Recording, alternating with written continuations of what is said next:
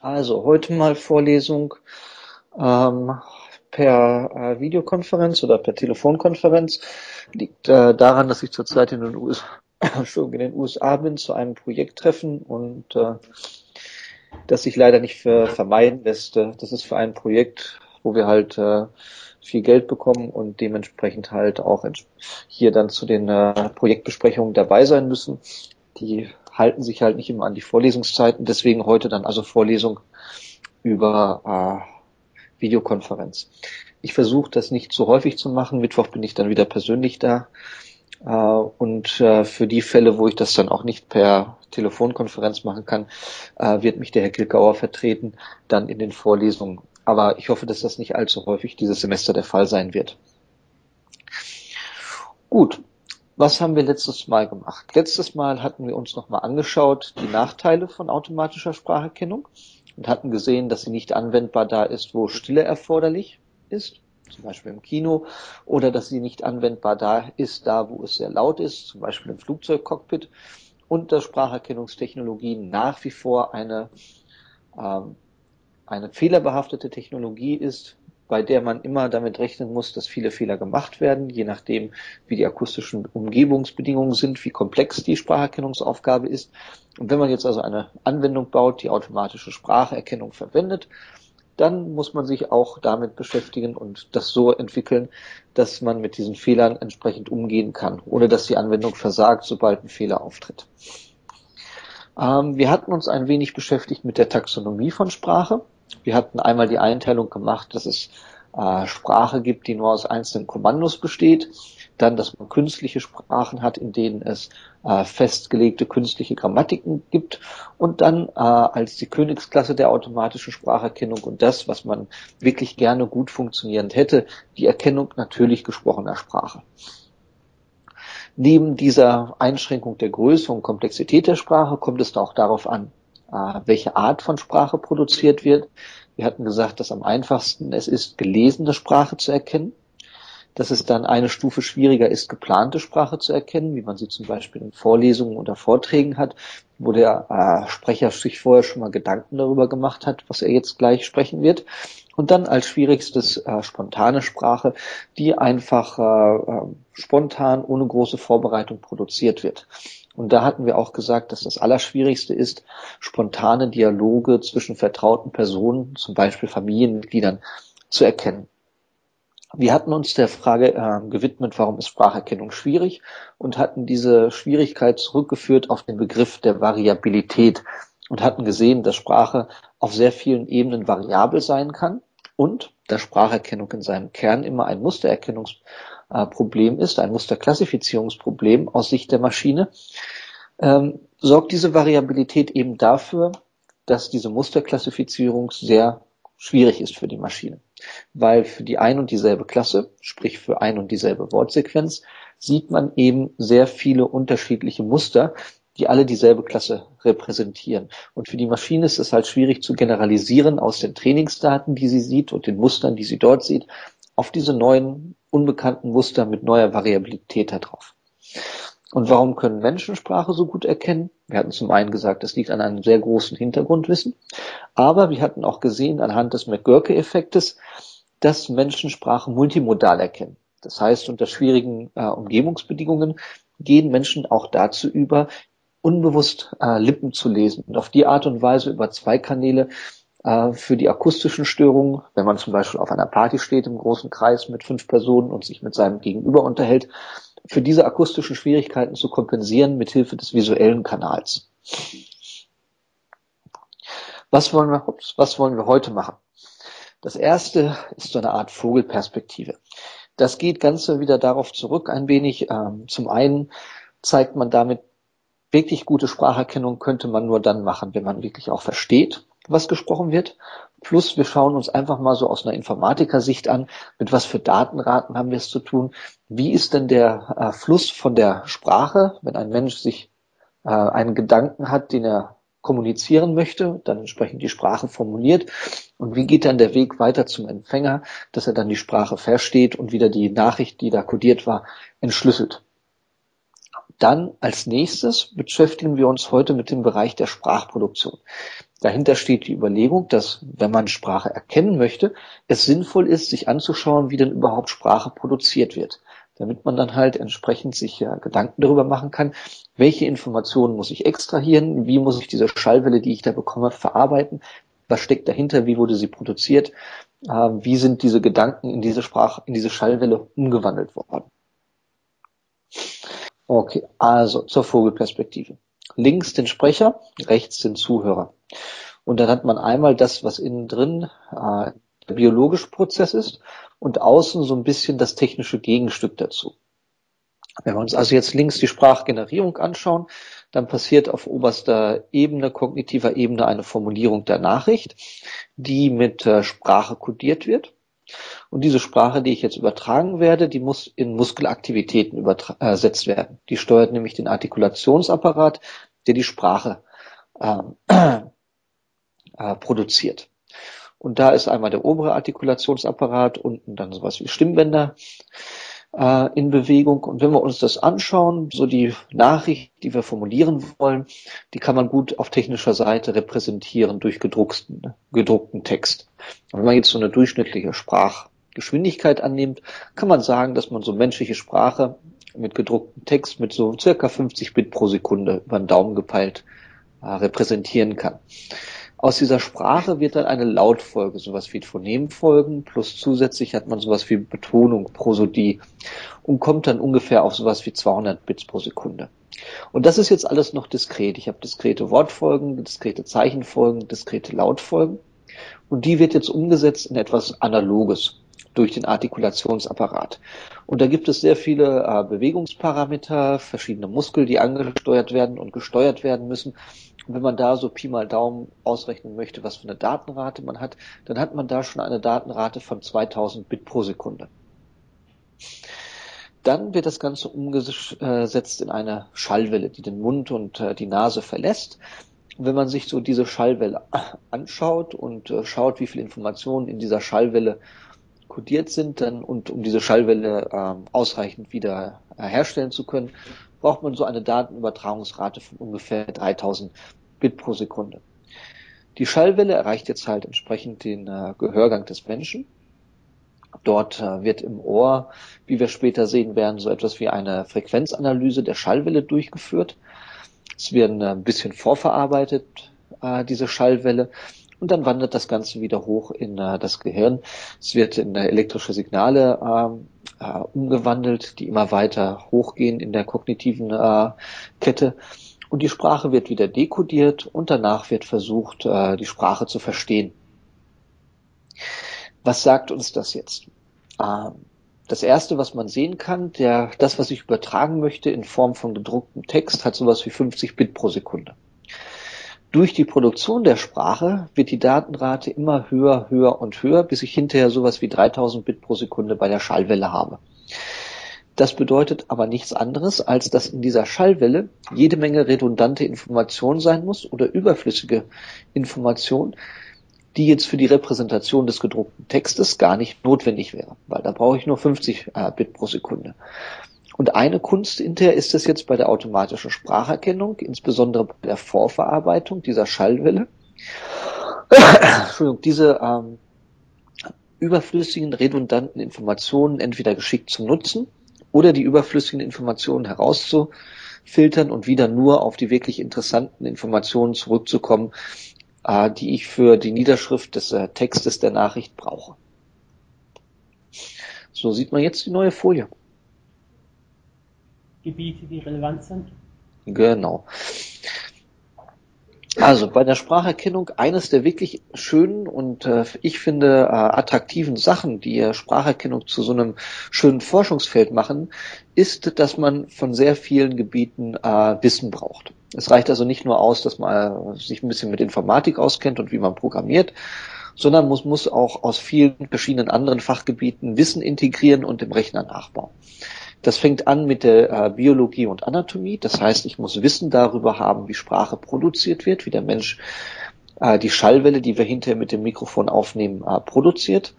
Plus häufig ist es auch so, dass man gewisse äh, Ideen sich abkupfern kann, wenn man versteht, wie der Mensch Sprache aufnimmt, wie das Gehör funktioniert und wie er vielleicht Sprache versteht. Dann brauche ich Wissen aus der Linguistik, das mir etwas darüber äh, sagt, wie Sprache aufgebaut ist, äh, wie sich die einzelnen Wortsequenzen zusammensetzen, nach welchen Regeln, wie die Aussprache funktioniert. Dann Psychologie scheint ein weiteres wichtiges Gebiet zu sein. Zum einen äh, verrät es mir etwas darüber, wie wir Menschen Sprache kodieren, wie wir Sprache wahrnehmen aber auch dann sowas wie ähm, psychoakustische Effekte, die uns etwas darüber aussagen, welche Informationen wir überhaupt aus der Schallwelle extrahieren und welche Informationen nicht. Ich brauche Wissen aus der Mathematik, das ist jetzt nicht überraschend, das braucht man bei der Informatik viel, aber ich brauche auch Wissen aus der Statistik, was daran liegt, dass wir hinterher sehen werden, dass Spracherkennung viel mit Wahrscheinlichkeiten rechnet. Dass man hinterher nach der wahrscheinlichsten Fortfolge sucht und dementsprechend muss ich Wahrscheinlichkeiten verarbeiten können und ich muss Wahrscheinlichkeiten schätzen können. Dann brauche ich die Physik, weil die Schallwelle, die wir haben, äh, ist ein physikalisches Phänomen, die ich hinterher messe. Und ich brauche Wissen aus der Elektrotechnik. Zum einen deshalb, weil ich ja diese Schallwelle wieder umwandle in äh, elektrische Signale mit Hilfe eines Mikrofons. Und zum anderen deshalb, weil aus der Elektrotechnik auch viel Wissen über die Verarbeitung von Signalen kommt, die man verwenden kann, um aus dieser Schallwelle wichtige Informationen zu extrahieren. Dann Informationstheorie, Kodierungstheorie ist wichtig, eben weil ja eine Nachricht in Wörtern kodiert wird und hinterher in einer Schallwelle kodiert wird und wieder dekodiert werden muss. Dann die Signalverarbeitung als Unterfeld der Elektrotechnik, hatte ich schon erwähnt. Das ist halt wichtig, um halt möglichst die relevanten Informationen aus der akustischen Schallwelle heraus extrahieren zu können. Dann Mustererkennung, weil Spracherkennung in seinem Kern ein Mustererkennungs- und Musterklassifikationssystem ist. Ferner künstliche Intelligenz, weil intuitiv ist klar, dass menschliche Sprache stark verwoben ist mit menschlicher Intelligenz. Und um wirklich Sprache gut erkennen zu können, muss ich so etwas wie einen fast intelligenten, ähm, äh, eine, eine gewisse Intelligenz entwickeln lassen, die Maschine. Und äh, Einigkeit besteht eigentlich darüber, dass wenn man Sprache wirklich perfekt erkennen möchte, man Sprache verstehen muss. Und um Sprache verstehen zu können, brauche ich ein gewisses Maß an Intelligenz. Und dann brauche ich noch ähm, Wissen aus dem Bereich der Sprachverarbeitung. Damit ist gemeint die automatische Sprachverarbeitung. Damit sind solche Sachen gemeint wie, wie kann ich aus einer geschrieben, aus einem geschriebenen Wort die zugehörige Aussprache ableiten? Äh, woher weiß ich, in welchen äh, Reihenfolgen gewisse Wörter auftreten können, etc. Fangen wir also vorne ganz an der Kette an, beschäftigen wir uns ein bisschen damit mit der Sprachproduktion. Gewisses Grundwissen darüber, wie produziert der Mensch diese Laute und diese Schallwelle, die ich hinterher erkennen möchte. Wir müssen auf diese Art und Weise ein äh, Verständnis dafür entwickeln, wie dieses Signal, das wir da bekommen, zusammengesetzt ist. Warum jetzt ausgerechnet diese Schallwelle produziert wurde von dieser Wortsequenz, die ich im Kopf äh, formuliert habe. Umgekehrt ist es so, dass das Verständnis des äh, Hör Hörprozesses des Menschen und des Sprachverständnisprozesses halt nur äh, bedingt nützlich ist. Halt die Analogie, die ich dazu immer habe. Früher haben sich die Leute, wenn sie Flugzeuge gebaut haben, angeschaut, wie fliegen denn Vögel und haben versucht, Apparate zu bauen, die mit den Flügeln schlagen und das hat nicht gut funktioniert. Man ist erst hinterher zu guten Flugapparaten gekommen, wenn man sich mehr von der, vom natürlichen Vorbild gelöst hat und stattdessen äh, sich auf die Stärken der äh, Apparate und Maschinen, die man da bauen konnte, konstruiert hat. Und genauso, wenn man ähm, ein schnelles Fortbewegungsmittel haben will, dann baut man kein Apparat mit Beinen, sondern man hat ein Auto mit einem mit Rädern dran gebaut. Insofern äh, kann man sich inspirieren lassen davon, wie der Mensch hört und ähm, Sprache versteht. Aber man darf sich nicht sklavisch darauf festlegen, sondern man muss auch mit dem arbeiten, was die Maschine kann und mit dem arbeiten, bei, mit dem die, äh, was die Maschine besonders gut kann, also mit den Stärken der Maschine. Und hinzu kommt noch ein ganz anderes Problem. Bei der Sprachproduktion verstehen wir relativ gut, wie diese Schallwelle erzeugt wird. Beim menschlichen Hörverstehen haben wir das Problem, dass wir da deutlich schlechter wissen, wie dieses Hörverständnis zustande kommt. Wir können noch so ein bisschen in das Ohr reinschauen, bis zu dem Zeitpunkt, wo die Übersetzung in elektrische Signale erfolgt. Aber was danach funktioniert, ist ein wirklich interessante, wie der Mensch dann an, aus diesen elektrischen Signalen wirklich die Wortsequenz herleitet. Da haben wir nur relativ wenige Einblicke rein und können dementsprechend auch gar nicht das menschliche Hörverständnis nachbauen, weil wir es gar nicht verstehen, wie es funktioniert. So, so viel zum erstmal zu, als Monolog. Jetzt arbeiten wir wieder mit äh, Sokrativ. Und ich würde Sie alle bitten, sich wieder mal drei Minuten mit Ihrem Sitznachbarn zusammenzusetzen und sich überlegen, meine, Sie können sprechen. Und jetzt sich mal ein bisschen überlegen, welche Körperteile haben überhaupt Anteil daran, wenn Sie Sprache äh, produzieren. Welche Organe, welche Körperteile sind beteiligt an der Produktion der menschlichen Sprache? Äh, das, was Sie jetzt so von, von, von intuitiv von sich aus sagen würden. Setzen sich drei Minuten zusammen und geben ihr Ergebnis äh, bei Sokrativ ein. Und dann schauen wir uns mal an, äh, was wir hier als äh, Antworten bekommen haben. Und ob ich bei mir noch ein bisschen äh, ups, äh, mehr habe. Gut, also ähm, das meiste, was man so sieht, ist äh, anscheinend Lippe und Zunge scheinen wohl wichtig zu sein die Nase, das hatten wir schon letztes Mal gesehen, dass auch die Nase für die Abstrahlung von Schall zuständig sein kann. Die Zähne, allgemein das Gesicht. Dann Nasenhöhle, Mundhöhle, Luftröhre. Die, äh, jemand hatte auch die Lungen genannt, das ist gut. Ähm, dann die Atemwege allgemein und die äh, Stimmbinder. Harter Gaumen, weicher Gaumen, Zunge, Nase, Alveolar, Alveolaritsch, Okay. Ähm, darf man fragen, wer das war mit den Alveolaren? Hier, anwesend. Dann erklärt, dann erklärt doch mal, was Alveolar, was Alveolen sind. Wenn ich mich recht erinnere, ist das der ähm, harte Teil des Mundbereichs direkt über den Zähnen, oder? Ja, das sind also auf, auf gut Deutsch, also Alveolar klingt gut und Alveolen auf gut Deutsch nennt man das einfach die Zahntaschen. Das ist das, wo die Zähne drin stecken. Es ist also auch richtig, ist durchaus was, äh, was man braucht. Was ist denn der Unterschied zwischen der Glottis und den Stimmbändern?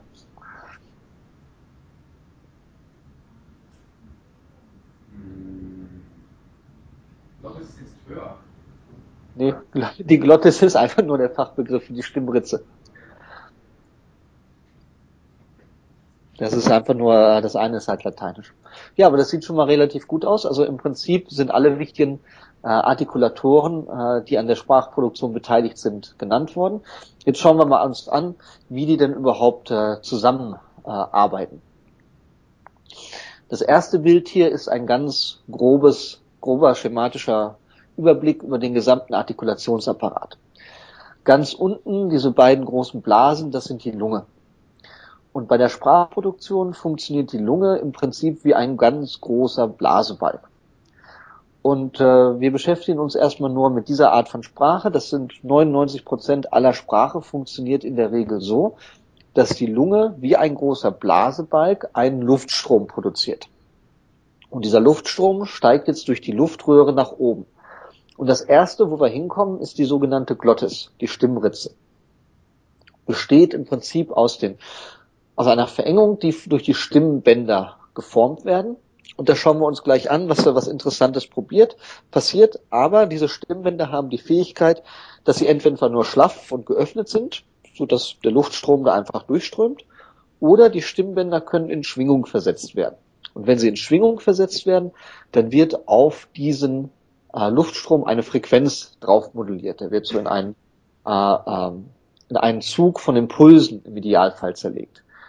Dann kommen wir hoch, kommen erstmal in den Rachenraum und dann haben wir zwei große Höhlen. Wir haben einmal die Mundhöhle und wir haben einmal die Nasenhöhle. Und die Luft kann durch äh, entweder in die Mundhöhle reinströmen oder in die Nasenhöhle. Und dann sieht man schon, da unter der Nasenhöhle, da gibt es so eine kleine Klappe. Die in diesem Fall auf dem Bild hier hat die die Nasenhöhle zugemacht. Das heißt im aktuellen Fall die Luft, die hochströmt, die kann gar nicht in die Nasenhöhle rein. Und diese äh, kleine Klappe, das ist das Gaumensegel. Die kann man runterklappen oder hochklappen und dementsprechend den Zugang zur Nasenhöhle öffnen oder verschließen. Und jetzt strömt diese Luft, die unter Umständen durch die Stimmbänder bereits angeregt wurde, in die Nasenhöhle und in die Mundhöhle rein und äh, es kommt zur Resonanz. Und je nachdem, wie jetzt die Zunge, die Lippen, die Zähne konfiguriert sind, kommt es zu unterschiedlichen Arten von Resonanzen und dementsprechend zu einem unterschiedlichen Art von Schall, der abgestrahlt wird. Gut, so viel zu dem groben Überblick. Jetzt gehen wir das Ganze ein bisschen feiner an. Hier nochmal der Vokaltrakt mit schon deutlich mehr äh, Benennungen drin. Die Lunge ist jetzt schon weggefahren. Stattdessen kommen wir da oben äh, zum Kehlkopf. Und im Kehlkopf sind äh, verschiedene Sachen. Also da liegt die ja zum Beispiel die, äh, die Thyroid, die äh, nach die, äh, wie heißt du die Drüse? Das ist die, äh, jetzt fehlt mir der deutsche Name für die, äh, Ah, komme ich noch drauf. Der, der, jedenfalls, das ist so eine Hormondrüse, die da anliegt. Hinter der ähm, Luftröhre, auf Lateinisch Trachea, liegt hinten die Speiseröhre, der ähm, ja, Esophagus. Und dann zum Teil des äh, Kehlkopfes, zum Larynx, gehört eben auch die, die Glottis, die äh, sogenannte Stimmritze. Und im rechten Teil ist die da so ein äh, bisschen aufgemacht. Äh, man sieht da ein bisschen äh, schwierig das Ganze, hat alles irgendwie alles eine Farbe. Aber äh, was man sehen kann, ist ganz unten drin, da wo die drei ist, da ist irgendwo die äh, Stimmritze mit den Stimmbändern, äh, die eben diese Modellierung machen kann. Dann hat man oben den äh, Rachenraum, da passiert nicht so wirklich viel. Das einzig Interessante ist zwischen, an der Grenze zwischen Rachenraum und Nase eben das Gaumensegel. Das äh, Deutsch das äh, äh, Uvula und das Velum. Und das kann eben sich äh, schließen und die Nase entweder aufmachen oder zumachen. Auf diesem Bild ist das Gaumensegel so gestellt, äh, dass es äh, äh, geöffnet ist. Ähm, dann sieht man die äh, Zähne, die äh, Zahntaschen, die Zunge, die Lippe, dann die äh, Nasenlöcher interessant und dann ganz oben das äh, sogenannte Palatum, das ist auf gut Deutsch der äh, Gaumen. Und es gibt einmal den harten Gaumen und den weichen Gaumen. Wenn man das mit der Zunge ertastet, vorne ist das, ist der obere Bereich der Mundhöhle halt hart und wenn man nach hinten geht, äh, wird er halt immer weicher. Einfach vorne ist schlicht und einfach ein Knorpel und ein Knochen und hinten ist halt äh, nur noch weiches äh, äh, Gewebe. Jetzt interessant, man sieht das halt schlecht, wie funktioniert überhaupt die Glottis? Ähm, die Glottis funktioniert nach dem Bernoulli-Prinzip. Kennt irgendeiner in dem Raum das Bernoulli-Prinzip? Ich höre Schweigen. Das heißt, Kevin, kennt keiner das Bernoulli-Prinzip? Die schütteln ihre Köpfe. Okay. Ah, ja, bei Flugzeugen verwendet man das für den Auftrieb. Was besagt denn ähm, unter anderem, das Bernoulli-Prinzip ist eigentlich relativ äh, weit gefasst, aber genau das sorgt halt auch für den Auftrieb bei Flugzeugen. Was sagt denn das? Oder wie, wie bekommen denn Flugzeuge Auftrieb?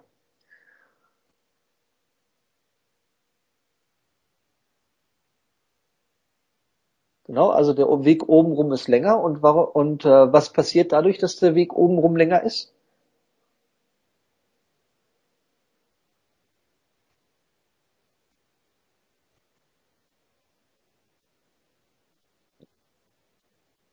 Ja, aber das hat also nichts mit dem Raum als solches zu tun, sondern was passiert denn dadurch, dass oben der Weg länger ist als unten?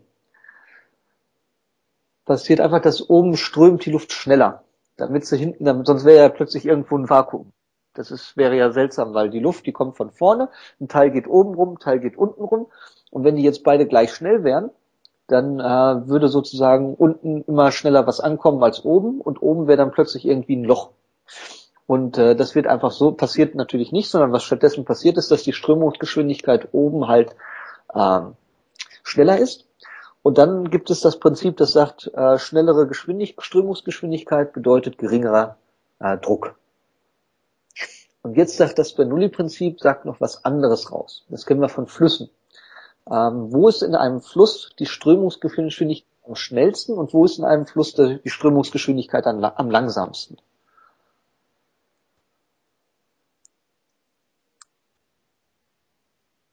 Genau. Da, und das Bernoulli-Prinzip besagt eben, dass die Strömungsgeschwindigkeit eines Gases oder halt beim Fluss eines, äh, einer Flüssigkeit ähm, nähert sich immer der Strömungsgeschwindigkeit des, äh, der Nachbarschaft an. Und da ist einfach so, das äh, Ufer steht still, hat Strömungsgeschwindigkeit null und dementsprechend, je näher man an das Ufer rankommt, desto geringer wird die Strömungsgeschwindigkeit, bis dann äh, ganz nah am Rand, unendlich weit, äh, unendlich nah am Rand die Strömungsgeschwindigkeit der Flüssigkeit auch entsprechend null ist. Und jetzt passiert eben Folgendes. Wir haben die beiden Stimmbänder und von unten wird die Luft durch diese beiden Stimmbänder durchgepresst. Es werden jetzt angef äh, die Stimmbänder werden angespannt werden von dieser Luft angeströmt und jetzt fangen sie an zu schwingen. Warum fangen sie an zu schwingen? Naja, die Luft kommt durch die Stimmbänder durch, links und rechts Stimmband, Strömungsgeschwindigkeit null. In der Mitte hat der Luftstrom eine sehr hohe Strömungsgeschwindigkeit, höher als äh, zu den Stimmlippen hin. Das heißt, in der Mitte ist der äh, Luftdruck geringer als äh, zu den Stimmbändern hin selber gelegen. Und dadurch, dass dieser Luftdruck geringer ist, werden die Stimmbänder aneinander rangesaugt und immer weiter, weiter, weiter, bis sie irgendwann komplett zu sind, die Stimmbänder. Wenn die Stimmbänder komplett zu sind, ist der Luftstrom gleich Null, dieser äh, Luftstromsgeschwindigkeit gleich Null, dieser Druckunterschied ist weg. Das heißt, es gibt diese Kraft nicht mehr, die die Stimmbänder zusammensaugt und die Stimmbänder äh, schnappen wieder komplett auf. Der Luftstrom setzt wieder ein und es passiert wieder das gleiche Spielchen. Die Spinnenwände werden aneinander gesogen, machen zu, schnappen wieder auf, werden aneinander gesogen, schnappen wieder auf. Und dadurch wird, wenn man das jetzt annehmen würde, dass wir unendlich schnell zusammenschnappen und wieder aufschnappen würden, die Stimmbänder, wird dieser Luftstrom zerhackt in einen äh, Puls, in einen äh, Zug von verschiedenen Impulsen. Und diese Impulse, und in der Realität ist es halt mehr so eine äh, sinusförmige Frequenz, die da aufmodelliert wird, die durchlaufen dann den Vokaltrakt und dann werden diese, wird diese impulsbehaftete äh, Luft durch den Vokaltrakt weiter modelliert. Diese Frequenz, mit der jetzt die Stimmbänder schwingen, die nennt man die Grundfrequenz oder die Grundton. Ähm, abhängig von dieser Frequenz ähm, hört man halt besagte Hördruck, Eindruck, ob jetzt die Stimme eher hoch oder eher niedrig ist. Und die Frequenz, mit der diese Stimmbänder jetzt schwingen, die hängt halt ab von der Länge der Stimmlippen, der Stimmbänder und natürlich von der Spannung, die ich drauf anlege. Dementsprechend kann ich halt, indem ich die Spannung der Stimmbänder variiere, eine höhere oder niedrigere Grundfrequenz in meiner Stimme haben. Ganz wichtig, das ist auch für die Prüfung und für das Verständnis wichtig, die Grundfrequenz als solches hängt nicht von der Länge des Vokaltraktes ab. Das heißt, ob jetzt eine Stimme hoch oder niedrig klingt, hängt nicht davon ab, wie lang unbedingt dieser Vokaltrakt ist. Das ist also jetzt nicht so wie bei einer Flöte, dass man sagen kann, naja, eine äh, lange Flöte tiefer Ton, kurze Flöte hoher Ton, sondern hier geht es wirklich um die Länge äh, der Stimmbänder, die äh, bestimmen, wie, Grund, wie diese Grundfrequenz aussieht. Und äh, jetzt ist es, gibt es einen Unterschied zwischen äh, Männern und Frauen bei der äh, Grundfrequenz. Äh, Männer haben eine tendenziell niedrigere Grundfrequenz, so im Schnitt um die 125 Hertz, Frauen so um die circa 250 Hertz. Dementsprechend äh, im Mittel klingen männliche Stimmen halt meistens niedriger und weibliche meistens höher. Ist aber auch nur ein Mittelwert. Es äh, gibt äh, männliche Stimmen, die klingen äh, höher als die als tiefe weibliche Stimmen und äh, ähm, dementsprechend gibt es auch männliche Stimmen, die klingen nochmal deutlich tiefer als dieser Durchschnitt und es gibt männliche Stimmen, die klingen deutlich höher als der Durchschnitt und genauso bei den Frauen. Und durch die Anspannung der Stimmlimpen kann jetzt ein äh, normaler Mensch diesen Grundfrequenzton, den er hat, wenn er normal spricht, entsprechend modellieren im Schnitt. Und der Umfang, in dem man ihn modellieren kann, beträgt ungefähr zwei Oktaven. Kann sich irgendeiner vorstellen, woran das denn jetzt liegt, dass äh, Männer so eine äh, eher tieferen Grundton haben und Frau, Frauen einen eher höheren Grundton, wie das zustande kommt?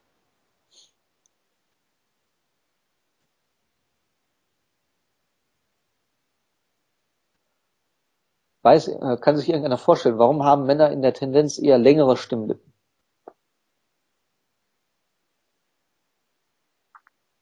Ist dir das richtig, Kevin? Hat keiner geantwortet? Okay. Der Grund ist ganz einfach Testosteron.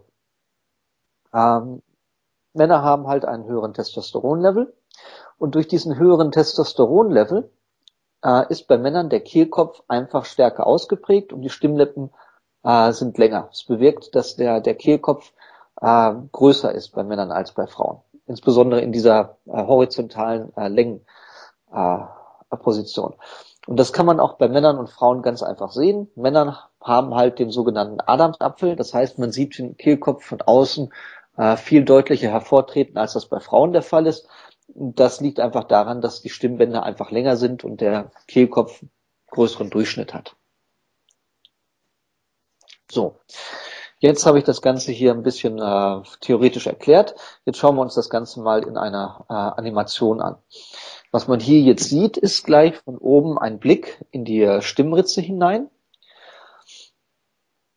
Da sieht man jetzt von oben da, das, was da immer auf und zu geht, das sind eben diese Stimmbänder, die halt äh, äh, auf und zuschnappen äh, aufgrund des Bernoulli-Effektes äh, durch die Luft, die da rauskommt. Man sieht jetzt also, es kommt äh, die Luft raus, Stimmbänder gehen auf, werden dann aneinander gesogen, gehen wieder zu, öffnen sich, gehen aneinander wieder zu und diese blauen äh, Balken entsprechen halt eben diesen äh, e äh, Ebenen von tiefen und hohen Frequenzen, die da angeregt äh, werden. Und je nachdem, wie ich halt äh, anspanne die Stimmlippen, kann ich halt zu einer äh, schnelleren oder höheren, äh, zu einer schnelleren oder langsameren Frequenz äh, kommen. Moment, jetzt muss ich mal einmal gerade mein. So. Jetzt schauen wir uns das Ganze auch nochmal an, äh, nicht in der Animation, sondern wirklich beim Menschen. Hier rechts äh, das Bild. Da hat äh, jemand was ganz Unangenehmes äh, über sich ergehen lassen. Da hat nämlich jetzt äh, ein Mensch, wurde da eine Kamera von oben in den Vokaltrakt äh, reingegeben. Äh, einfach praktisch durch den Mund hinten in die Luftröhre reingesteckt. Und der Mensch hatte dann eben versucht, äh, dann einen Grundton produziert, letztendlich gesungen, einen Ton gesungen. Und man hat das Ganze jetzt aufgenommen. Jetzt ist es so, wir hatten gesagt, die Stimmlippen beim Mann äh, schwingen sowas wie 125 Hertz im, im, Durchschnitt bei der Stimme, bei der Frau 200 irgendwas Hertz. Hier ein professioneller Sänger hat versucht, äh, ich glaube, ein, wenn was ist, das müsste dann A gewesen sein zu singen, also sowas um die 350 Hertz herum. Äh, wenn jetzt die Stimmlippen mit 350 Hertz schwingen, kann man das gut auf dem Film sehen. Ja, nein? Naja, eher nein, also so eine Schwingung mit 300 Hertz, das ist schon schwierig zu sehen. Deswegen hat man das Ganze hier auch noch unter stroboskopischem Licht gemacht. Das heißt, es gibt einen Blitz, der dann mit einer bestimmten Frequenz äh, blitzt, die also wiederum äh, Vielfaches ist und synchronisiert ist mit der Frequenz von den Stimmlippen. Und auf die Art und Weise sehe ich nicht jede äh, Öffnung und Schließung der äh, Stimmlippen, sondern ich sehe nur jede x-te äh, Öffnung und äh, Schließung, so dass diese mit 300 Hertz schwingenden Stimmlippen so erscheinen, als würden sie in Zeitlupe schwingen. Das sieht man jetzt halt schön.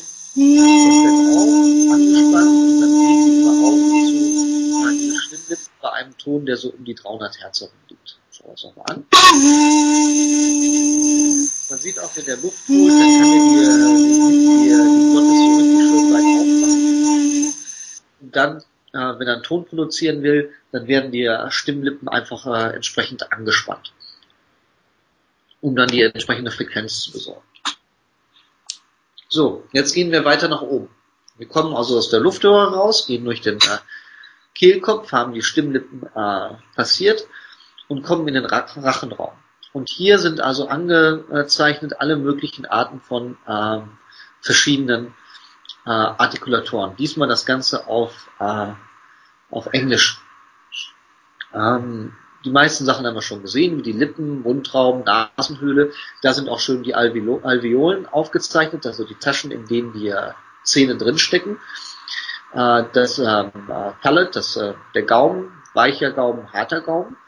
Und dann ist hier noch etwas ähm, ähm, eingezeichnet, das nennt sich das Dorsum of the Tongue oder auf Lateinisch Dorsum linguae. Es lässt sich nicht, äh, es lässt sich einfach übersetzen in das Dorsum linguae ist immer der höchste Punkt der Zunge. Und da werden wir noch sehen, dass das eine gewisse äh, Bedeutung hinterher hat bei der äh, Spracherkennung. Und was auch interessant ist, es ist immer wieder noch die äh, aufgezeichnet, die äh, ähm, Speiseröhre, der Esophagus. Kann sich irgendjemand vorstellen, was denn in aller Welt äh, die Speiseröhre mit der Stimmproduktion zu tun haben könnte?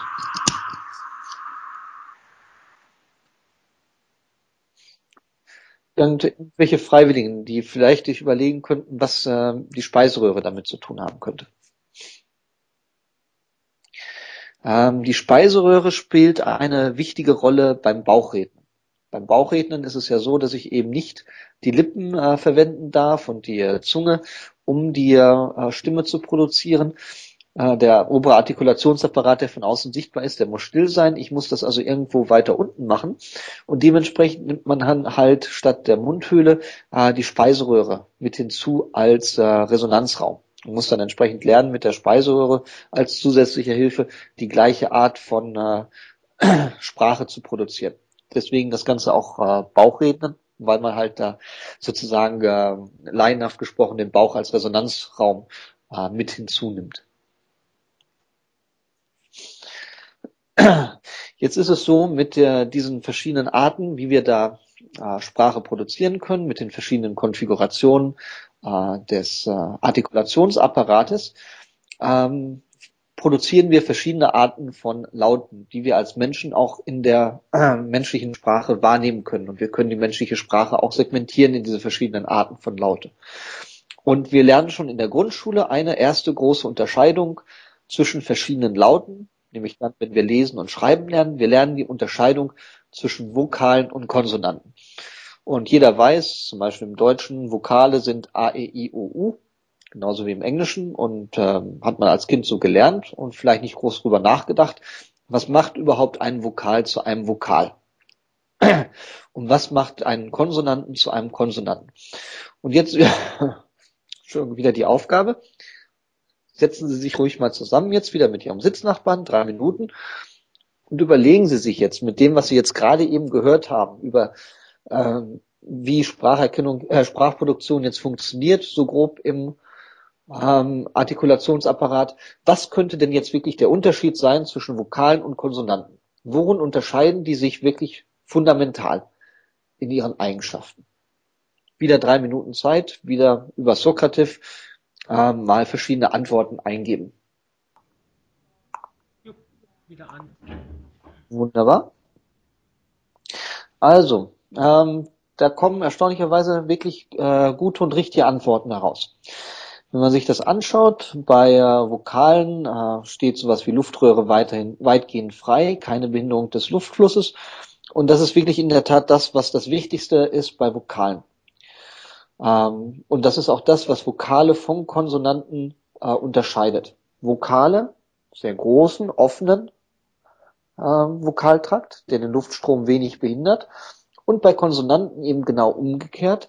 Konsonanten haben einen relativ engen Luftraum. Irgendwo wird die Luft abgeschnitten, eingeengt, äh, bei dem, am Durchfluss gehindert und durch, durch diesen Durchfluss äh, verwirbelt. Dann bei Vokalen schwingen die Stimmbänder. Und das ist auch genau äh, richtig. Jeder Vokal ist per Definition stimmhaft. Und stimmhaft bedeutet eben, dass die Stimmbänder schwingen. Während bei Konsonanten man das nicht sagen kann. Es gibt Konsonanten, bei denen schwingen die Stimmbänder und es gibt Konsonanten, bei denen schwingen die Stimmbänder nicht.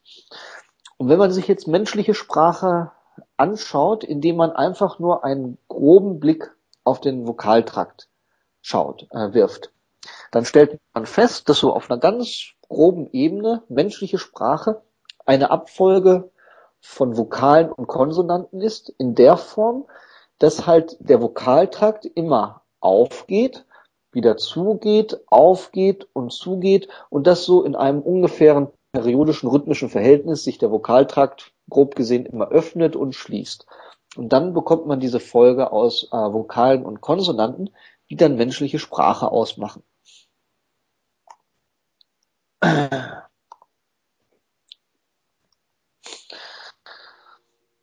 Ah, genau.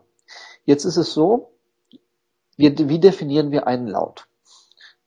Wir Menschen, wenn wir menschliche Sprache hören, wir hören diskrete äh, Einheiten in dieser Sprache. Das sind die sogenannten Laute, auf Englisch Phone oder im Deutschen Phone. Und das kann man nur, kann man nicht anhand des Signals festlegen als solches, sondern sowas kann man nur mit Hilfe des menschlichen Höreindruckes, mit subjektivem Empfinden festlegen.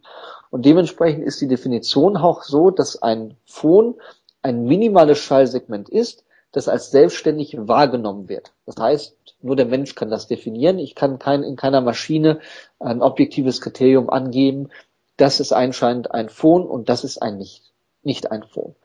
Und dieser menschliche Vokaltrakt ist jetzt eben eine, Ab äh, die menschliche Sprache ist eine Abfolge von solchen Phonen und dabei eben in der Regel so, dass es äh, abwechselnd offene und abwechselnd geschlossene Konfigurationen des Vokaltraktes gibt.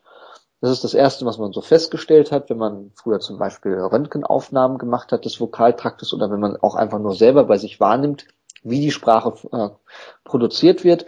Und man hat einfach äh, diese Laute mit einer offenen Konfiguration Vokale genannt und die Laute mit einer geschlossenen Konfiguration Konsonanten.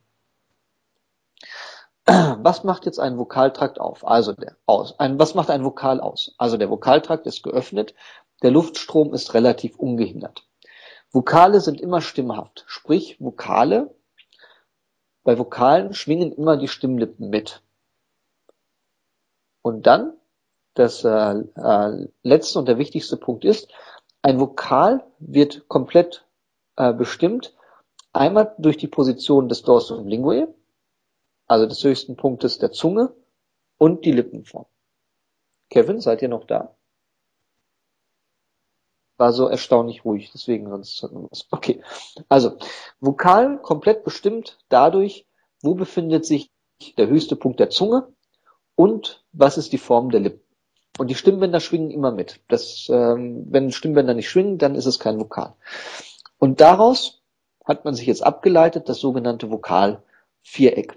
In dem Vokalviereck hat man jetzt so diskrete Positionen ähm, gemacht für einmal die Höhe des höchsten Punktes der Zunge und einmal auf der horizontalen Ebene, ob sich der höchste Punkt der Zunge vorne oder hinten bewegt. In der Höhe unterscheidet man vier Positionen und in der äh, Frage, ob sich die Zunge vorne oder hinten befindet, unterscheidet man drei Positionen. Und bei der Lippenform gibt es auch nicht unendlich viele verschiedene Lippenformen, sondern man unterscheidet nur, ob die Lippen gerundet sind oder ob die Lippen nicht gerundet sind.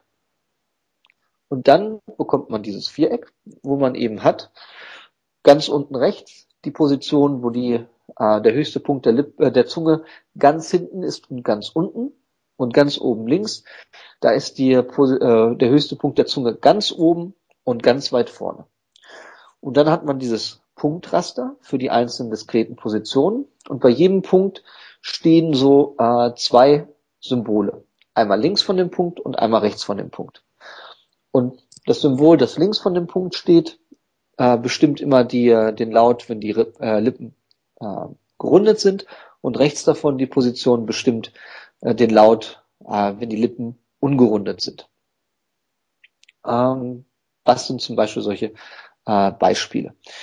wenn ich mir zum Beispiel ein U äh, anschaue, dann ist das U etwas, wo die Lippen gerundet sind. U und wo die Zunge äh, relativ weit unten und relativ weit hinten ist. U.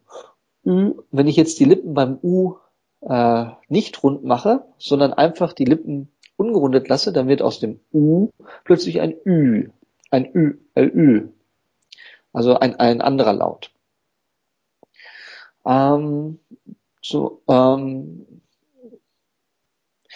und äh, auf die Art und Weise kann man halt jetzt äh, jeden, äh, jeden Vokal, den Menschen so produzieren, eben durch einen Punkt in diesem Vokal äh, Viereck äh, zuordnen.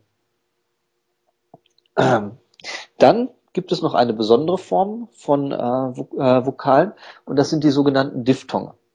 Bei einem normalen Vokal, einem sogenannten Monophthong, bleibt die Position der, der Lippe, der, des Dorsums, der äh, Zunge und der Lippen bleibt statisch. Die äh, Zunge bewegt sich nicht irgendwie, sondern steht an einer Stelle. Luft, stimmhafte, äh, angeregte Luft äh, läuft durch den Vokaltrakt und der Vokal wird äh, modelliert. Und bei Diphthongen ist es so, dass die Zunge wandert. dass ich an einem Punkt anfange fange und bei einem anderen äh, Punkt äh, aufhöre. Dass ich also eine äh, innerhalb meines äh, Diphthongs eine Bewegung habe. Im Deutschen ein Standard-Diphthong wäre sowas wie Ei. Wird auch, sieht man dann auch schon in der Schriftsprache, sowas wie Ei wird geschrieben mit einem E und einem I. Hat man zwei äh, Vokale, die dieses Ei, diesen einen Laut äh, beschreiben. Und das liegt einfach daran, dass ich halt bei einem E anfange und mich zu einem I weiterarbeite. Und durch diese kontinuierliche Bewegung kommt eben gerade dieser äh, Laut I dabei heraus. Und im Englischen hier ist jetzt aufgebaut, äh, spielt als Beispiel Boy oder By oder dann Down. Das ist sowas ähnliches wie das äh, Au, äh, das es im Deutschen zum Beispiel gibt.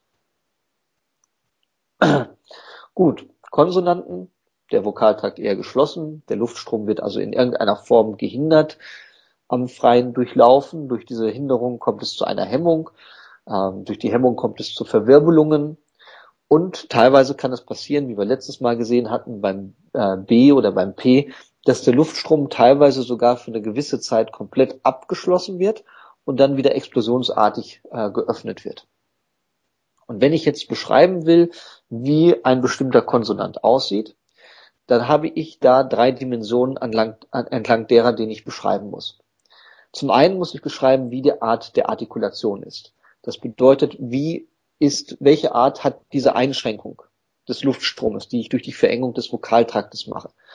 Das kann so sein, dass ich noch einen kleinen Spalt offen habe, so dass es zu einer Art äh, Zischlaut kommt. Das heißt, der Luftstrom wird relativ stark äh, verwirbelt, aber geht noch komplett durch. Sowas würde man dann ein Frikativ nennen.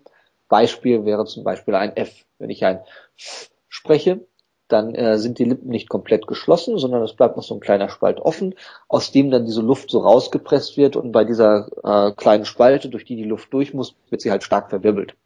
Oder wenn ich ein P habe und sage P, dann wird der Luftstrom einmal kurz abgeschlossen und dann explosionsartig wieder geöffnet und entlassen. Sowas nennt man dann entsprechend einen Plosiv. Und da gibt es dann noch fein eingeteilt viele verschiedene andere Arten von Arten, wie ich den Luftstrom äh, einschränken kann. Dann ist wichtig für einen Konsonanten, wo befindet sich diese Einstimmung, äh, Einschränkung? Befindet die sich vorne bei den Lippen oder befindet die sich hinten vielleicht eher in Richtung Stimmritze? Befindet die sich äh, im Bereich des weichen Gaumens oder im Bereich des harten Gaumens? Etc. etc. Und dann, anders als bei Vokalen, kann es bei Konsonanten sein, dass die Stimmbänder entweder schwingen oder nicht schwingen. Das heißt, ich habe stimmhafte Sprache oder ich habe stimmlose Sprache. Und wir hatten uns letztes Mal schon mal angeschaut, das äh, B und das P, das B und das P. Von der Art der Einschränkung her und von dem Ort der Einschränkung her sind diese beiden Konsonanten komplett äh, gleich. Beides mal vorne die Lippen, die zugemacht werden und explosionsartig geöffnet werden. Aber trotzdem klingen die beiden äh, Konsonanten unterschiedlich. Und der Unterschied zwischen einem P und einem B ist, und das macht bei uns dann das P oder das B im Kopf aus, ist einfach, dass beim B die Stimmbänder mitschwingen und beim P die Stimmbänder nicht mitschwingen. Das heißt, B ist ein stimmhafter Konsonant, P ist ein stimmloser Konsonant. So, jetzt gucken wir uns das gerade wieder an. Man kann da so ein bisschen kleinere äh, Spielereien machen. Wir haben jetzt hier einmal eine, äh, eine Aufnahme von einer Sprache. Hallo? Da. Ui. Entschuldigung, da habe ich wahrscheinlich vergessen, einfach die äh, Audiodatei mitzukopieren. Holen wir das gerade eben nach. Hoffen. Also das Wort hoffen. Ich hoffe, das kann man einigermaßen hören hoffen. Und was jetzt gemacht wurde, das ist die, die Wellenform zu hoffen, ist da in dem Bereich, wo das F ist, wurde ein Teil des Fs einfach auf äh, Null gesetzt. Und auf die Art und Weise kann ich jetzt äh, da ein äh, Plosivsaut äh, simulieren. Was nämlich passiert, ist nichts anderes, als dass bei so einem Plosivlaut der Luftstrom komplett abgeschnitten wird und wieder explosionsartig geöffnet wird. Sprich, ähm, äh, es kommt plötzlich Null Ton raus und plötzlich kommt wieder Ton raus. Hoppen. Kann man das einigermaßen hören? Hoppen.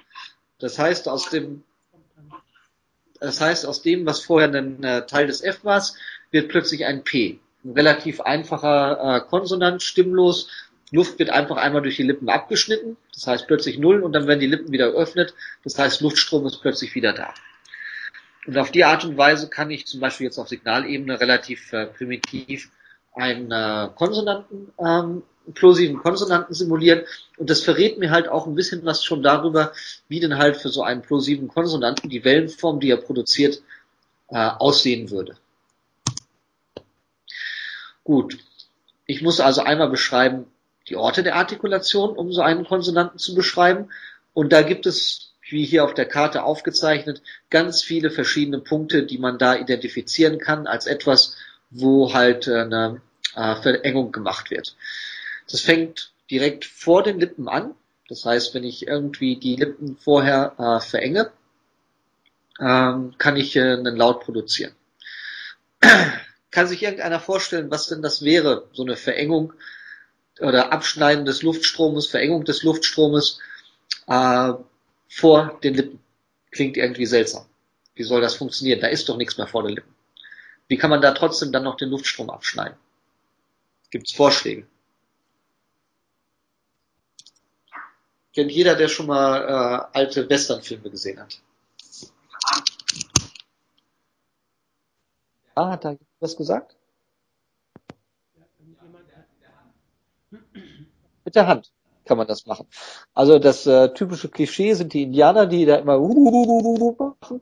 Die machen nämlich genau das. Die schlagen sich mit der Hand auf die Lippen und schlagen äh, den Mundstrom ab. Aber es gibt auch andere Sprachen, in denen das wirklich auch verwendet wird, um äh, Sprache zu produzieren. Dann entsprechend kann man das mit den Lippen machen. Dann kommt man weiter runter zu den äh, Zähnen.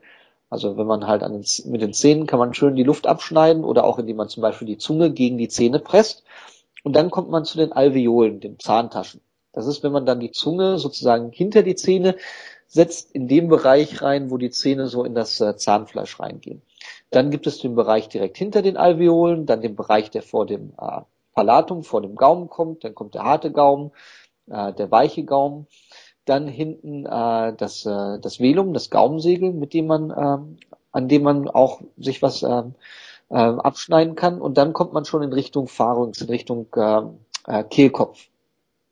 Dann Glottis, Epiglottis, äh, und dann hat man den ganzen unteren Bereich mit dem äh, Radikalen und dem äh, äh, hinter dem Dorsum, also dem Bereich hinter dem höchsten Punkt der Zunge, dem Bereich vor dem höchsten Punkt der Zunge, dem Antedorsum. Ähm, das Lamim ist äh, da vorne dann die Spitze der Zunge und so dann der Bereich unter der Spitze der Zunge. Und auf die Art und Weise kann man alle die möglichen Punkte äh, äh, identifizieren. Jetzt zum Beispiel für den Bereich äh, der Glottis äh, oder des, auch des Pharynx, des, äh, des Kehlkopfes. Ähm, fällt irgendjemand ein spontan Beispiel dafür ein, im Deutschen für einen Laut, bei dem man wirklich hinten äh, die Glottis und den Pharynx äh, zumacht, um den äh, Laut zu produzieren? Kann sich jemand vorstellen, was das für so ein Laut wäre, sein könnte?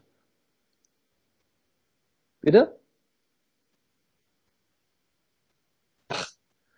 Ja, das ist ein bisschen weiter, weiter vorne. Das ist mehr schon so in Richtung äh, Vela, Uvula, sondern wirklich richtig hinten bei, bei der Glottis beim Kehlkopf. Also noch weiter hinten, als das bei Dach der Fall ist.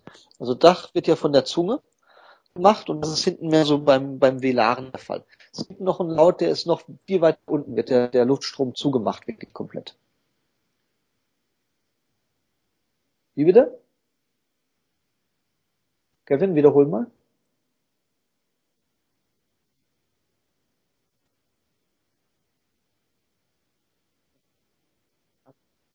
Arbeitsamt. Ja, das, das funktioniert, also das ist eigentlich auch die Verschlüsse alle relativ weit weiter vorne. Also T oder so zum Beispiel ist vorne ein Verschluss und bei Arbeit, da ist jetzt halt die Frage, dass R, da gibt's halt diejenigen, die das schön mit der Zunge machen können oder es gibt die, die das hinten eher im Rachenraum machen. Da ist also das R schon hinten eine Verengung im Rachenraum, gerade so bei Norddeutschen, die halt diese schöne Rachen-R sprechen. Aber da sind wir immer noch nicht ganz bis zu der Glottis runtergekommen. Also noch nicht ganz unten beim, beim eigentlichen, äh, beim eigentlichen Larynx, beim, beim eigentlichen Kehlkopf. Da gibt's im Deutschen das schöne Wort, äh, das schöne, äh, das schöne G, das G, das Guten Tag. Und das ist in der Tat so, dass da wirklich hinten da beim, äh, bei der Stimmritze komplett zugemacht wird und da der plosive Verschluss äh, äh, gemacht wird. Und dann gibt es durchaus auch Sprachen, wo dann noch der Kehlkopf nach unten äh, ein bisschen hüpft. Das nennt man dann den, äh, einen Dip, wo dann der Kehlkopf sozusagen auch noch nicht nur zugemacht wird, sondern auch noch im Vertikalen ein bisschen nach unten gezogen wird, um halt nochmal so einen äh, Konsonanten da zu produzieren. Okay. Gibt dann Ort der Artikulation. Das andere, was wir brauchten, ist die Art der Artikulation. Da haben wir jetzt schon viel gesprochen über Plosive. Dann äh, unterscheidet man äh, Nasale. Da hatten wir auch schon drüber gesprochen. Beim Nasalen wird halt das Velum geöffnet und die Luft wird auch durch einen großen Teil durch die Nase abgestrahlt. Dann gibt es sowas, wo, wo die Artikulatoren ähm, passiv hin und her flattern. Also ähnlich wie das bei den Stimmbildern der Fall ist, kann man das auch mit der Zunge machen oder in bestimmten Sprachen, je nachdem, was man gelernt hat, kann man das mit den Lippen machen oder auch vielleicht mit dem Velum. Dann beim Frikativ hat man schon eine relativ enge Stelle, die sich aber nicht bewegt und wo die Luft dann verwirbelt wird. Dann hat man so Mischformen, dass man halt äh, einen äh, plosiven und einen frikativen, äh, frikativ mischt. Davor eben, dass eben dieses äh, PF, das das ist sowas. Da hat man einen plosiven mit dem P, der mit dem F vermischt wird. Und dann hat man so einen Laut, der äh, nicht einfach nur, man hat nicht einen Hopfen, sondern man hat einen Hopfen. Und dieses P und F gehen einen eigenen neuen äh, Leit, äh, Laut ein. Dann hat man sowas wie Approximanten, da ist es relativ ungehindert. Das heißt also, die Verengung wird nur ungefähr gemacht.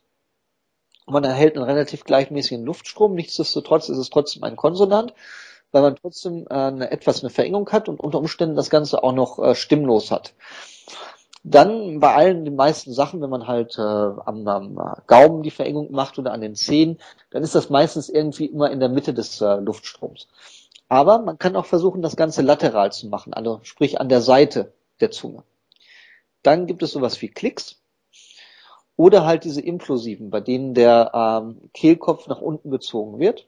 Oder umgekehrt, das wäre dann das Ejektive, das äh, ist ein Plosiv, bei dem dann der Luftstrom durch den Kehlkopf erzeugt wird, in dem der Kehlkopf einfach nach oben stößt und dann ähm, die ähm, ähm, Luft nach außen stößt. Dann kommt die Luftstrom eben nicht durch die Lunge, sondern dadurch, dass der Kehlkopf sich selber bewegt.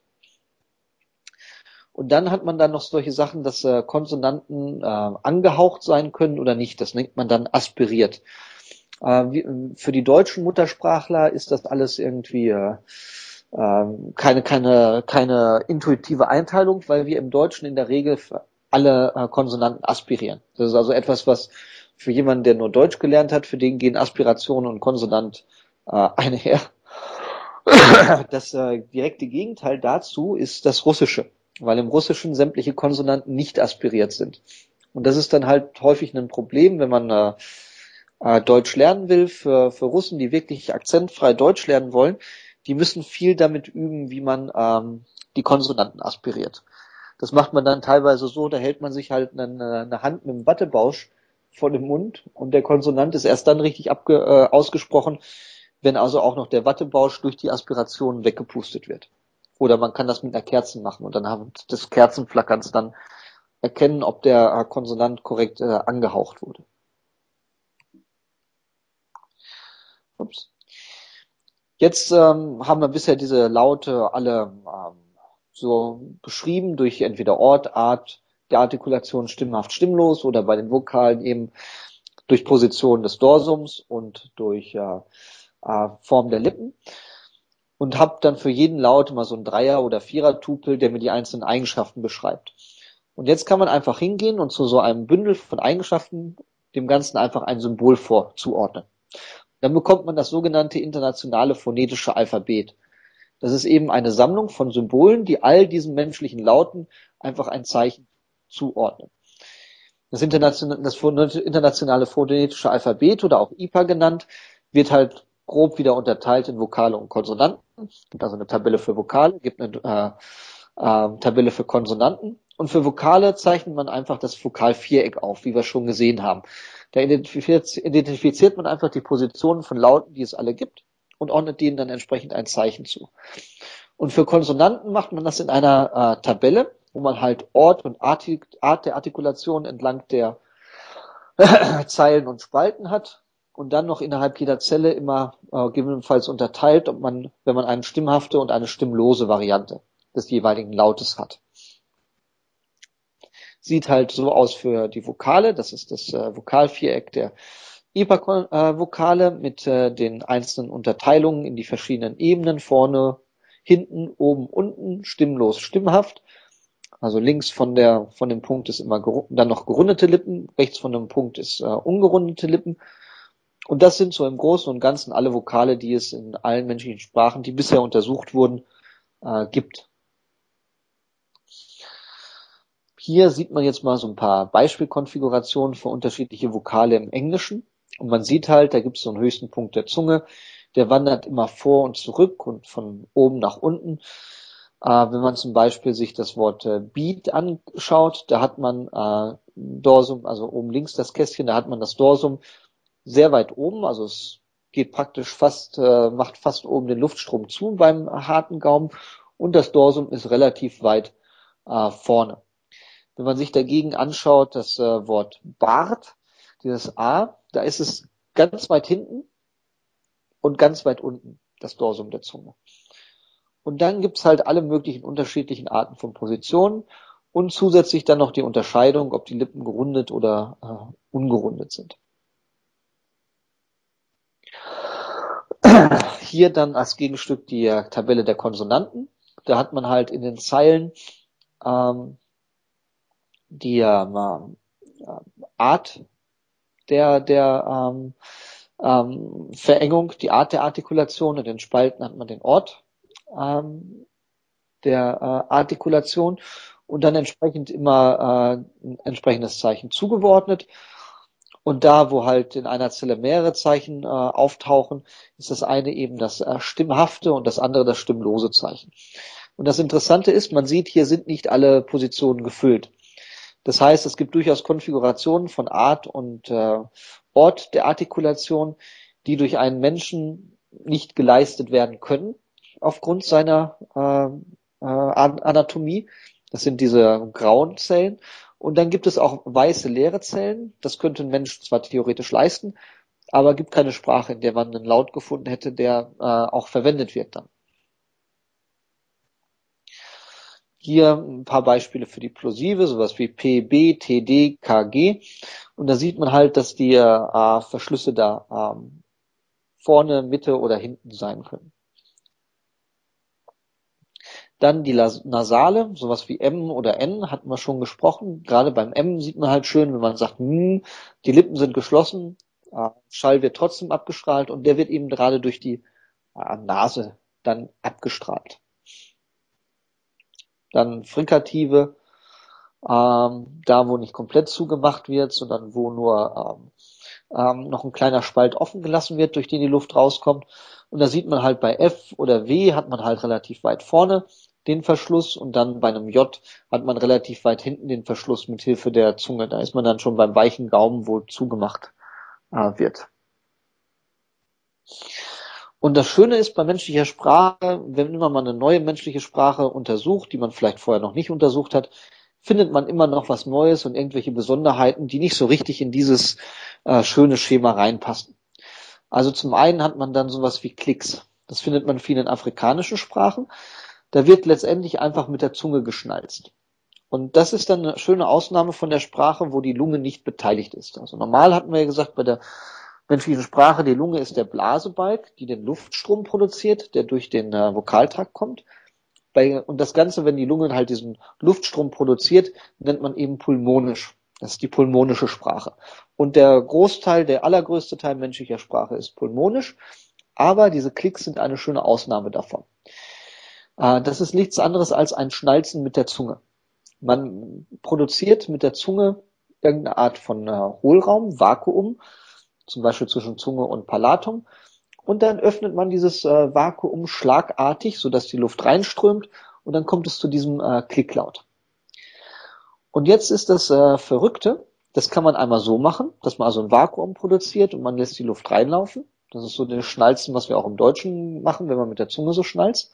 Aber man kann das auch äh, umgekehrt machen. Man kann eine Lufttasche produzieren zwischen Zunge und Gaumen und dann kann man diese Luft mit der Zunge plötzlich ausstoßen.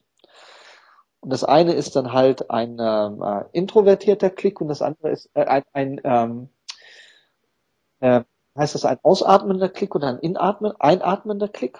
Und es gibt Sprachen, in denen verschiedene Arten von Klicks produziert werden können. Einmal dadurch, dass man halt die Luft mit der Zunge ausstößt oder dass man die Luft mit der Zunge reinsaugt und dann die Art und Weise, wo man äh, das macht. Und äh, dann kann man bis zu äh, 80 unterschiedliche Arten von Klicks haben in einigen afrikanischen Sprachen und die können alle unterscheiden. Das heißt, äh, so ein äh, Sprecher dieser Sprache, der das von klein auf gelernt hat, der kann, äh, der hört raus, ob das jetzt ein Klick ist und Schnalzen mit der Zunge, wo die Luft reingesogen wird oder etwas, wo die Luft rausgesogen ist. Das ist etwas, das können wir einfach nicht, weil wir halt sowas während unserer Sprachlernphase in den ersten ein, zwei Lebensjahren, in dem man so die verschiedenen äh, Phoneme kennenlernt, die es in der Sprache gibt, in der man sich befindet. Sowas haben wir nie kennengelernt. Unser Gehirn ist nicht darauf verdrahtet, so etwas unterscheiden zu können. Dann bei Vokalen. Wir hatten das Wort nasal bisher nur bei Konsonanten gehabt. Also ein Konsonant konnte nasal sein oder nicht nasal. Jetzt hat das Französische zum Beispiel auch Vokale, die nasal sein können. Das ist etwas, wenn man als Deutscher Französisch lernt, äh, etwas, das einen ein bisschen äh, Schwierigkeiten ja, bereitet. Diese Nasalität bei den Vokalen hinzubekommen. Und dann zu guter Letzt, bei uns ist es so, wir modellieren äh, äh, die Tonhöhe bei der Sprache auch also wir sprechen nicht konstant immer mit gleicher Tonhöhe, sondern über den Satz hinweg modellieren wir die Tonhöhe und machen damit sowas wie Betonungen innerhalb des Satzes oder formulieren einen Fragesatz oder einen äh, Aussagesatz, einen, einen Befehl, Befehlssatz einfach durch die äh, durch den Verlauf der Tonhöhe über den Satz hinweg. Und es gibt halt Sprachen, die diese Sprachmodellier, diesen Modell, äh, Melodie, den Verlauf der Tonhöhe auch auf einzelne Laute äh, aus äh, weiten. Und dann je nachdem, wie der Verlauf der Tonhöhe ist innerhalb dieses Lautes, bekommt der Laut eine unterschiedliche Bedeutung. Schönes Beispiel ist das Chinesische, äh, wo man halt auf diesen Silben äh, fünf verschiedene Töne haben kann. Man kann einen ansteigenden Ton haben, das heißt die Tonhöhe erhöht sich. Man kann einen abfallenden haben, das heißt die Tonhöhe vermindert sich. Man kann neutral bleiben, das heißt die Tonhöhe bleibt gleich. Und dann kann man so eine Art U-Form haben, das heißt Ton geht runter und wieder hoch und dann so eine Art Dachform, das heißt Ton geht hoch und wieder runter. Und äh, wenn man das macht, dann ist es halt das Standardbeispiel dieser Silbe Ma, die je nachdem, wie man jetzt die Prosodie, den äh, Verlauf der Tonhöhe modelliert, kann das Ganze fünf unterschiedliche Bedeutungen haben. Und dann gibt es diesen schönen Satz, den ich wahrscheinlich schlecht aussprechen kann. Ma, ma, ma, ma, ma, ma. Und aus ist alles die gleiche Silbe, aber man kann damit diesen schönen künstlichen Satz schimpft die Mutter das Hanfpferd äh, äh, damit äh, erzeugen. Und das ist auch etwas, das dann wiederum äh, Probleme bereitet, weil sowas muss man ja auch in der Spracherkennung ähm, behandeln. Und wenn man halt lange Zeit nur Spracherkennung auf Englisch oder Deutsch gemacht hat, wo diese Töne nicht wichtig sind, hat man halt seine Techniken so ausgelegt, dass man halt die Tonmelodie, die Tonhöhe und den Verlauf der Tonhöhe äh, nicht modelliert und plötzlich hat man eine Sprache, da ist es äh, extrem wichtig, das zu modellieren, damit man die richtigen Wortfolgen bekommt. Und von diesen Beispielen, da gibt es noch zig verschiedene andere Beispiele, da ähm, jedes Mal, wenn man, wie gesagt, eine neue Sprache anfängt und anfasst, findet man ein neues Beispiel von irgendwelchen äh, Besonderheiten, die man beachten muss. Und das ist auch etwas, was macht Spracherkennung so spannend und so interessant äh, in meinen Augen, dass man da halt viele unterschiedlich wirklich interessante ähm, äh, kleine Details bei den Sprachen hat, die einen immer wieder vor neue Herausforderungen stellen. Gut, und damit soll es das, glaube ich, heute gewesen sein.